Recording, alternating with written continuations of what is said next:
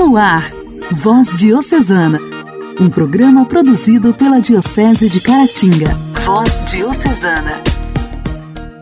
Amados irmãos, a paz de Cristo esteja com você.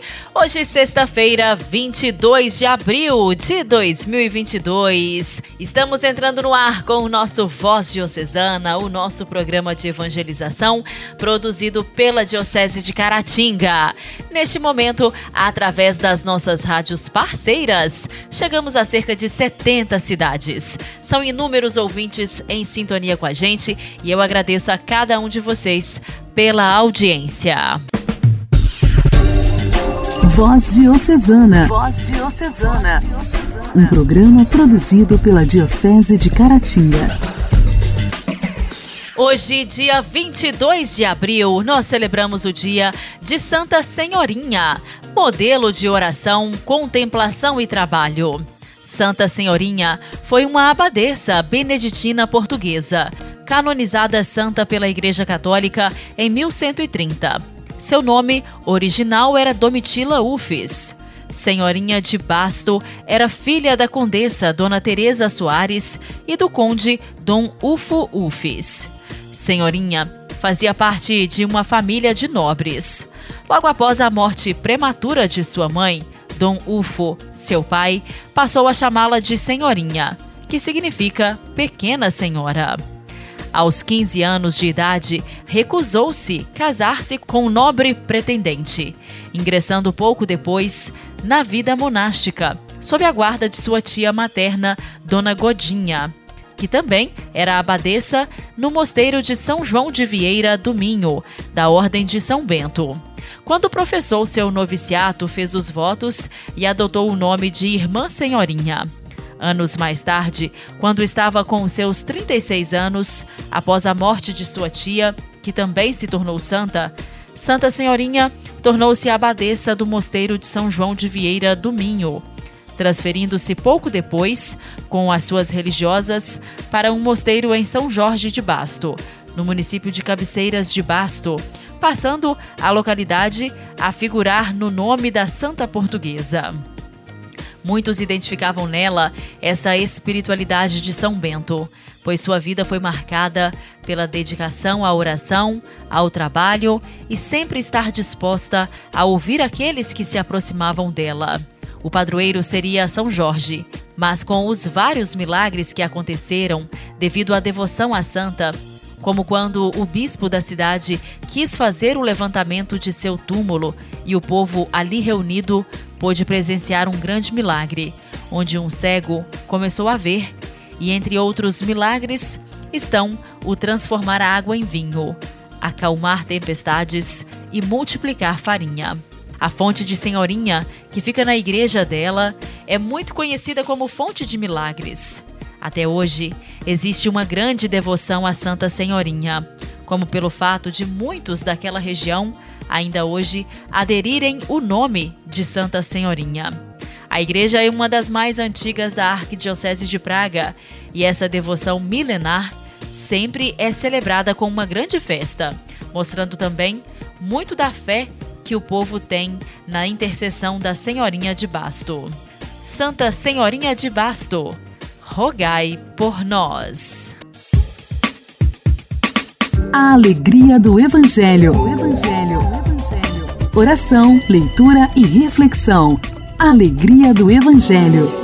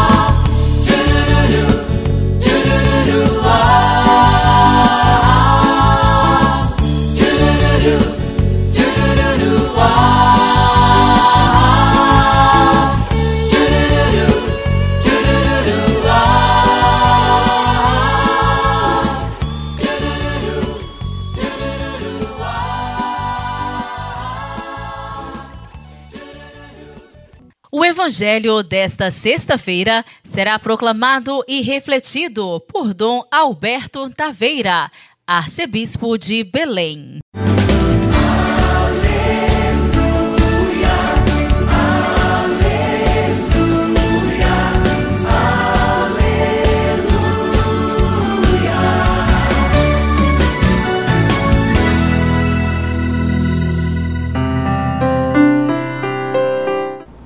Naquele tempo, Jesus tornou a manifestar-se aos seus discípulos, junto ao lago de Tiberíades. Manifestou-se deste modo: estavam juntos Simão Pedro, Tomé, chamado Dídimo, Natanael, que era de Caná da Galileia, os filhos de Zebedeu e outros dois dos seus discípulos. Disse-lhe Simão Pedro: Vou pescar. Responderam-lhe eles: Também nós vamos contigo. Partiram e entraram na barca. Naquela noite, porém, nada apanharam. Chegada a manhã, Jesus estava na praia. Todavia os discípulos não o reconheceram. Perguntou-lhes Jesus: Amigos, não tendes acaso alguma coisa para comer? Não, responderam-lhe. Disse-lhes ele: Lançai a rede ao lado direito da barca e achareis. Lançaram-na e já não podiam arrastá-la por causa da grande quantidade de peixes. Então aquele discípulo que Jesus amava disse a Pedro: É o Senhor. Quando Simão Pedro ouviu dizer que era o Senhor, cingiu-se com a túnica porque estava nu e lançou-se às águas. Os outros discípulos vieram na barca arrastando a rede dos peixes, pois não estavam longe da terra, senão cerca de duzentos côvados.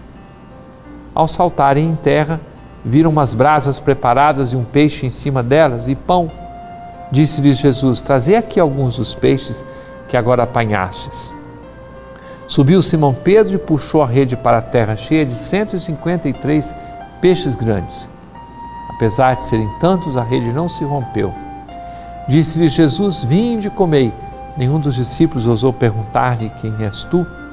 Pois bem sabiam que era o Senhor. Jesus aproximou-se, tomou o pão e lhes deu, e do mesmo modo o peixe. Era esta a terceira vez que Jesus se manifestava aos seus discípulos, depois de ter ressuscitado.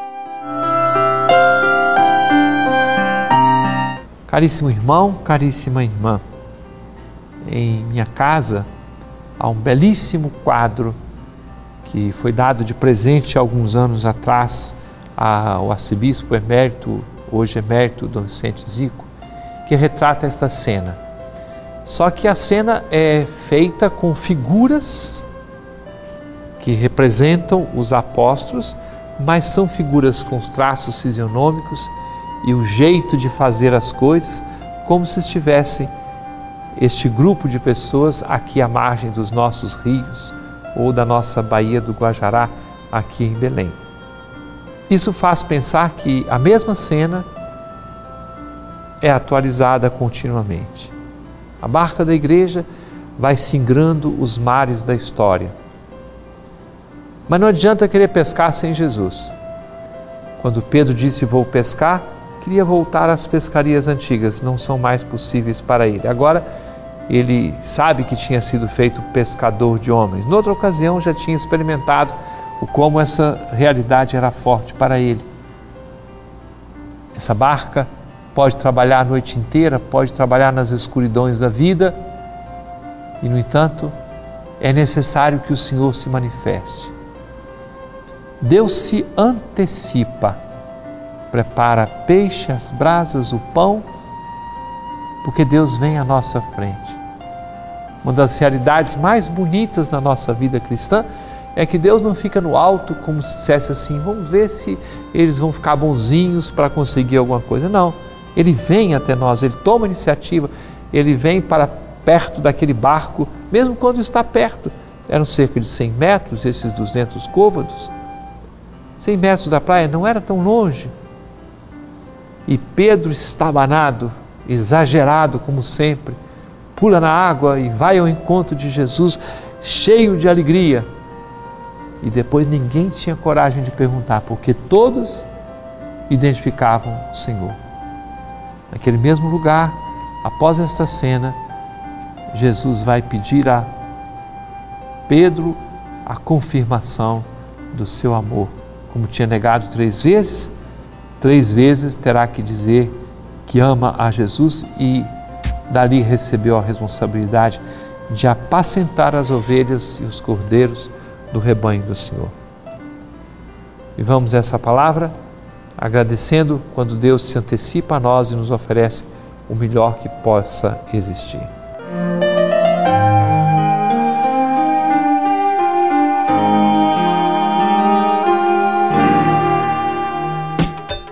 Diálogo Cristão.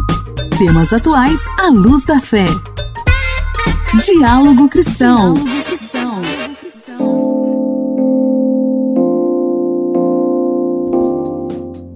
A Agência Nacional de Transportes Terrestres suspendeu todas as linhas de ônibus da empresa Itapemirim. A decisão foi publicada na última quarta-feira no Diário Oficial. A agência reguladora do setor argumentou que a suspensão foi motivada por dificuldades operacionais da Itapemirim, que precisa cadastrar uma frota compatível com as linhas. A Itapemirim vinha operando 95 linhas de transporte rodoviário. A NTT autorizou a manutenção das viagens já vendidas para os próximos 30 dias, para não prejudicar esses passageiros. Segundo a agência, a medida busca a segurança dos usuários e a adequada prestação do serviço e ressalta que a Itapemirim deve reembolsar os passageiros quando solicitada ou então remanejá-los para outras empresas.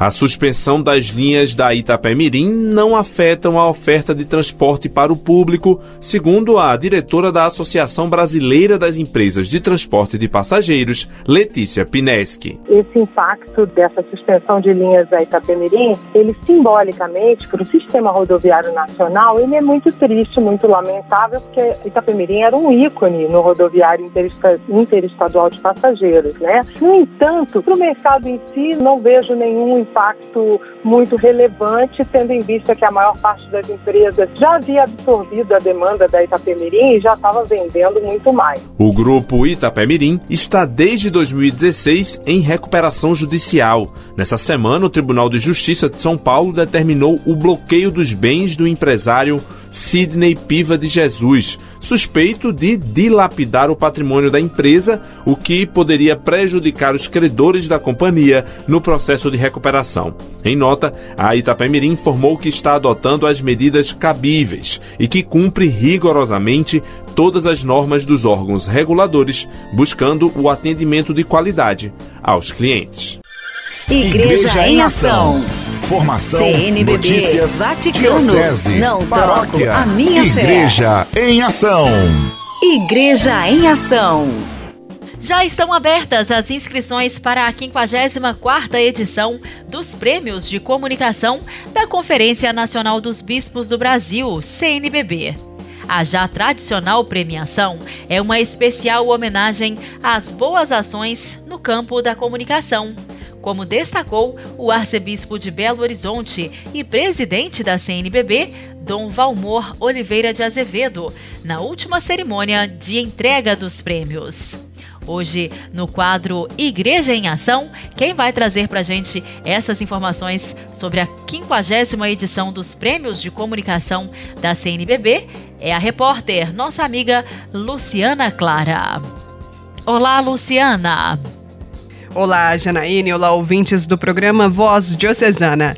A já tradicional premiação é uma especial homenagem às boas ações no campo da comunicação, como destacou o arcebispo de Belo Horizonte e presidente da CNBB, Dom Valmor Oliveira de Azevedo, na última cerimônia de entrega dos prêmios. Abre aspas um reconhecimento à área e, sobretudo, aos seus profissionais, tão fundamentais para que tenhamos uma sociedade mais justa, solidária e fraterna. Fecha aspas, disse Dom Valmor. As inscrições abertas em março seguem até o dia 9 de maio deste ano em sete categorias. Os trabalhos devem ter sido realizados entre 1 de janeiro e 31 de dezembro de 2021. Os prêmios de comunicação foram criados pela CNBB com o objetivo de oferecer um reconhecimento público da Igreja Católica Apostólica Romana ao trabalho meritório de profissionais da comunicação social nos diversos meios que apresentaram suas obras e se distinguiram pelo serviço à dignidade humana e aos valores do Evangelho. Eles também têm por objetivo estimular, fomentar e reconhecer as boas iniciativas de trabalho jornalístico e cultural provenientes de todo o país nas áreas do cinema, rádio, televisão, imprensa e internet, bem como do campo da pesquisa acadêmica em comunicação e iniciativas da Pastoral da Comunicação.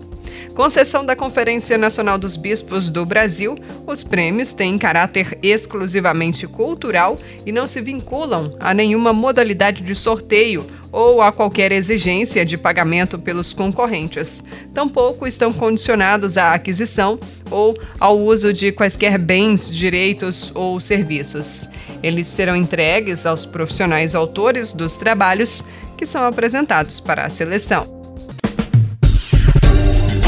Voz Diocesana. Voz Diocesana. Um programa produzido pela Diocese de Caratinga.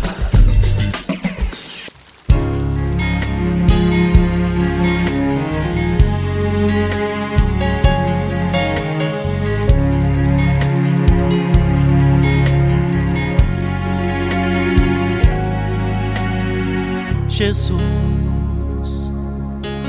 deste ao mudo voz e ao cego a visão.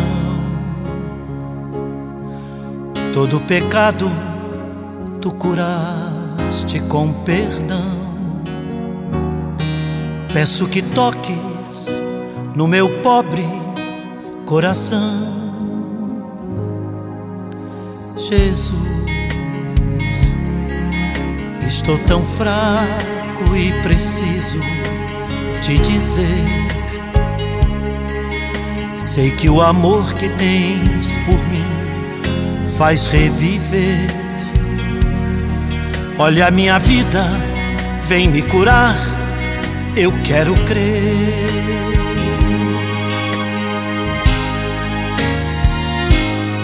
Então cura-me, Senhor Jesus.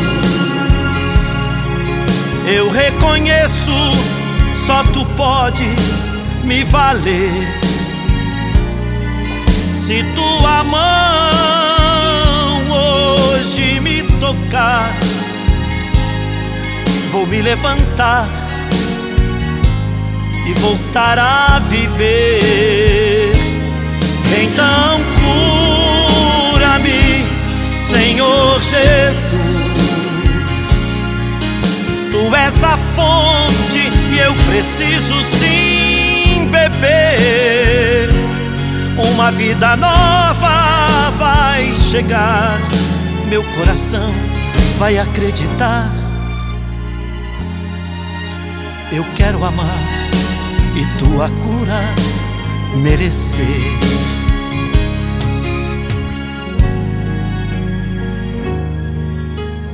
Jesus,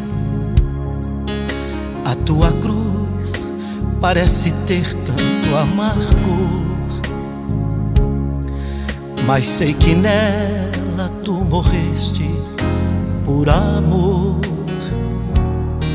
para salvar-me e curar a minha dor. Jesus, cuida de mim, fazendo o que o Pai bem quer.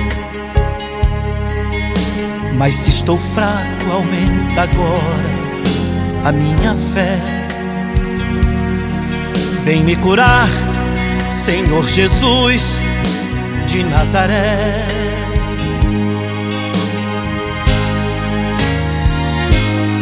Então cura-me, Senhor Jesus. Eu reconheço, só tu pode me valer. Se tua mão hoje me tocar, vou me levantar e voltar a viver. Então cura-me, Senhor Jesus. Tu és a fonte e eu preciso Uma vida nova vai chegar. Meu coração vai acreditar. Eu quero amar e tua cura merecer.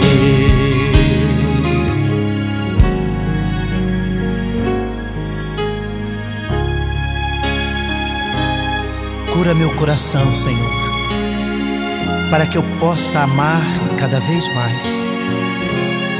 Cura meu corpo, Senhor, para que eu possa servir cada vez melhor. Amém.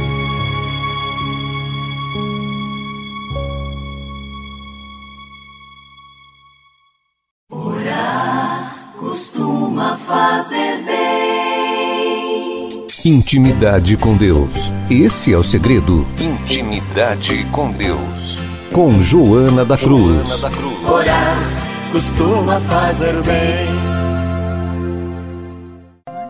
Santa Terezinha é ótima, gente. Graça e paz, tudo bem, né? Vamos lá. Santa Terezinha do Menino Jesus, rogai por nós. O Evangelho nos diz que o bom Deus virá como um ladrão.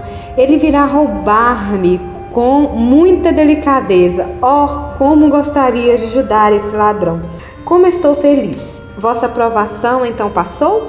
Não, mas é como se estivesse em suspenso. As serpentes vilãs não sibilam mais em meus ouvidos. Com que grande paz ouço comentar ao meu redor que estou melhor. Na semana passada eu estava de pé e julgavam-me bem doente. Essa semana mal posso me sustentar. Sinto-me extenuada e eis que me acreditam salva. Mas que importa? Então, esperais mesmo que ireis morrer logo? Sim, espero partir logo, porque na verdade não estou nada bem. Sinto muita dor no lado, mas hei de dizer sempre que se o bom Deus me curar, não me causará nenhuma decepção. A irmã Maria do Sagrado Coração que lhe dizia: Que dor iremos sentir quando nos deixardes? Oh não, vereis, será como uma chuva de rosas. Não tenho medo do ladrão, vejo de longe e não me ponho a gritar socorro, ladrão. Ao contrário, chamo-o dizendo: Por aqui, por aqui. Sou como uma criança que na estação ferro ferroviária espera seu pai e sua mãe para colocá-la no trem. Mas, a, mas aí eles não vêm e o trem parte. Mas a outros não perderei todos. É muito linda. Graça e paz.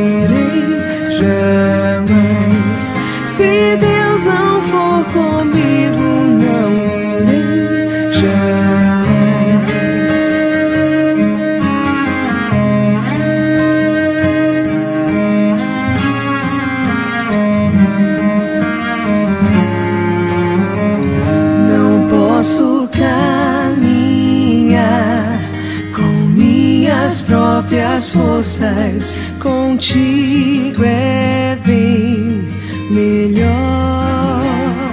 Contigo pouco é muito. Sem ti o tudo é nada. Minha vida é teu mandar.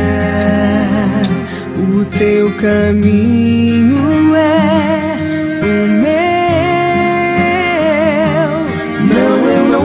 posso, não vou dar um passo sequer. Se Deus não for comigo, não irei jamais. Não, eu não posso, não vou dar um passo sequer. Se Deus não for comigo, não irei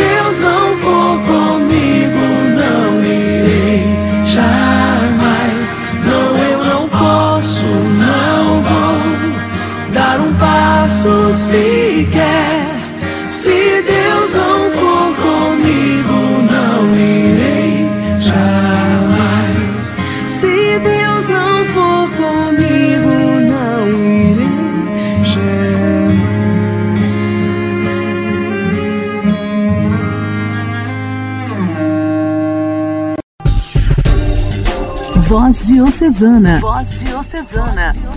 Um programa produzido pela Diocese de Caratinga.